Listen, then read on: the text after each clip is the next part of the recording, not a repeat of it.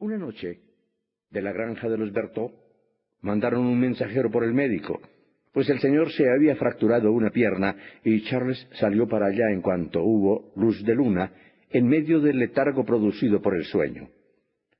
Cerca del lugar lo esperaba un muchacho para mostrarle el camino. El dueño de la imponente granja, Monsieur Roll, era un hombre acomodado, viudo, y vivía con su hija, quien llevaba la casa. En cuanto llegó, lo llevaron a su habitación, donde lo encontró tomando sorbos de aguardiente para paliar el dolor. Sin embargo, la fractura era sencilla, y Charles confortó a su paciente con buenas palabras, mientras improvisaba un entablillado para la pierna rota con una tabla recogida en el cobertizo.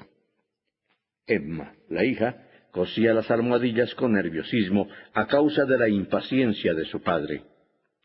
Charles la observó mientras ella chupaba la sangre de su dedo después de pincharse con la aguja.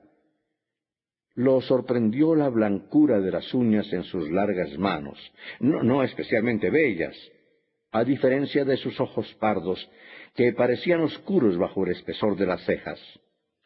Su mirada era franca y de cándido atrevimiento.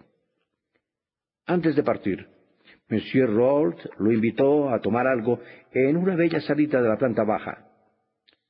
De la pared colgaba un dibujo a lápiz en el que se representaba la cabeza de Minerva con la dedicatoria a mi querido padre. Por la frescura de la sala, la chica tiritaba y mordisqueaba sus labios en los momentos de silencio. El tema de conversación entre Charles y Emma giró en principio en torno del enfermo, pero luego tomó tintes más personales. La joven le contó que no le gustaba mucho el campo, y la agobiaba el cuidado de la granja. Mientras hablaba, Charles repasaba su rostro de mejillas sonrosadas y su pelo bien peinado y recogido en la nuca. También observó los lentes de concha que, a usanza de los hombres, colgaba de su corpiño. Tras despedirse del señor, Charles regresó para buscar su fusta. Emma la vio en un rincón y se agachó a recogerla, mientras el doctor, con galantería, se inclinó también, rozando por casualidad la espalda de la joven, quien, ruborizándose, se hirió de inmediato, mirándolo por encima del hombro, y le entregó la fusta. Sin esperar los tres días de rigor, Charles regresó a visitar al paciente al día siguiente, y siguió haciéndolo al menos dos veces por semana. Monsieur Rold se recuperó bien, y la reputación del médico creció pronto en el lugar.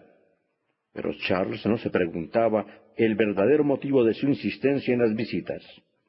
Quizás se debía a que eran una excepción grata en su rutina de trabajo. Sentía placer en el viaje de seis leguas. Le gustaba la granja y le halagaban los cumplidos de su paciente y le agradaba la visión de Emma. Por supuesto, la esposa del médico no tardó en alarmarse. Averiguó la vida de la joven, se enteró de su excelente educación y la aborreció instintivamente. Tras quejarse de todas las maneras, logró que Charles dejara de ir por Berthaud, pero la prohibición no hizo sino que su corazón empezara a latir por Emma. A principios de primavera, el abogado que manejaba el dinero de la viuda huyó con el botín, y la fortuna que había asegurado no existía. La casa estaba hipotecada y sólo le quedaban algunos muebles. Los padres de Charles la acusaron de mentir y Monsieur Bovary acusó a su mujer de hacer desgraciado a Charles, casándolo con semejante adefesio.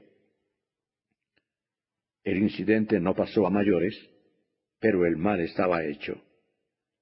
Ocho días después, tras un vómito de sangre, la mujer se desvaneció hasta morir. Charles la lloró. Después de todo, lo había amado hasta el final. Monsieur Raoult fue por fin a pagarle sus honorarios. Le dio el pésame de rigor y le comentó que Emma preguntaba por él. Así que Charles aceptó su invitación y volvió a la granja que había dejado de frecuentar hacía cinco meses. La primavera estaba en su furor, y Monsieur Rold iba y venía, dando animación al lugar. lo atendió con creces para paliar su duelo, y con la charla y las atenciones, pronto Charles dejó de pensar en la difunta. El recuerdo se fue borrando a medida que pasaba el tiempo. Vivía solo y empezaba a disfrutar de su independencia. Se daba buena vida y aceptaba el consuelo que le prodigaban. Por lo demás, la muerte de su mujer había puesto su nombre en boca de todos, cosa que no le venía nada mal para su profesión. Su clientela creció. Un día llegó a la granja de improviso. En la penumbra de la cocina descubrió a Emma, que estaba cosiendo.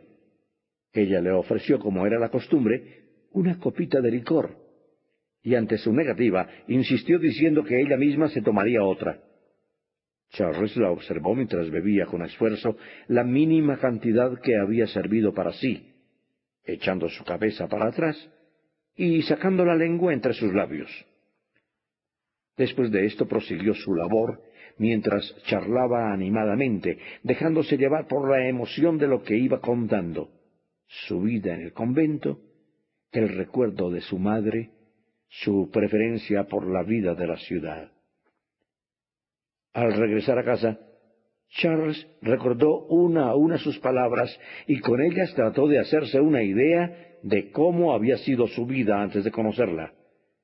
Se preguntó cuál sería su destino.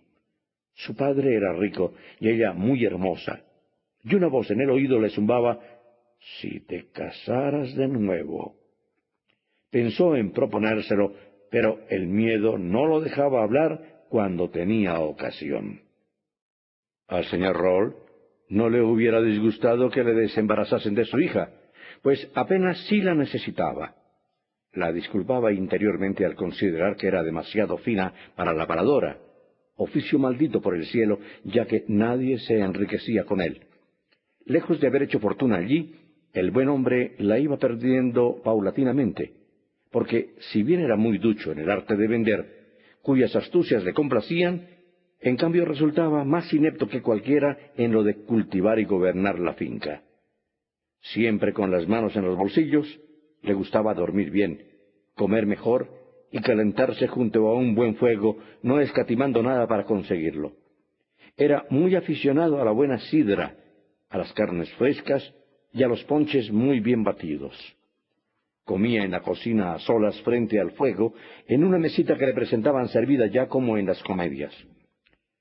Al percatarse, pues, de que Carlos se ponía colorado junto a su hija, lo cual significaba que se le pediría el matrimonio de un momento a otro, se dio a pensar por adelantado en el asunto. No era aquel el yerno que hubiese deseado, pues le parecía algo enclenque. En cambio tenía fama de ser buena persona, económico y muy culto, y era de esperar que no discutiría mucho la dote, cosa muy importante, puesto que el señor Rold veíase obligado a vender varias hectáreas de tierra para componer la prensa de las uvas y pagar lo mucho que debía al albañil y al guarnicionero. Si me la pide, se dijo, se la doy. Por septiembre, Carlos fue a pasar tres días a la granja. El último transcurrió como los anteriores sin decir palabra del asunto, pues lo iba dejando de un momento para otro. El señor Roll le acompañó al marcharse. Iban por un camino ahondado y la separación se aproximaba. Aquel era el momento. Carlos se dio de plazo hasta el ángulo de la emparizada cuando lo hubo traspuesto. Eh, señor Rold, murmuró, quería decirle a usted una cosa. Se detuvieron. Carlos callaba. Venga ahí, hombre. ¿Acaso no lo sé todo? dijo el señor Rold, riendo bonachonamente. Señor Rold, señor Rold, balbuceó Carlos. Ah, yo no deseo otra cosa, continuó el granjero. Aunque la muchacha sin duda será de mi mismo parecer. Es preciso, sin embargo, preguntárselo. Aléjese de aquí y yo regresaré a la casa. Si dice que sí, entiéndalo bien, no tiene necesidad de volver. De un lado por la gente y de otro porque eso la impresionaría demasiado. Mas para que no se impaciente, abriré la ventana de par en par con el fin de que usted la vea por encima de la emparizada. Y dicho esto se alejó. Carlos ató su cabalgadura al tronco de un árbol. Se fue corriendo al sendero y esperó. Transcurrió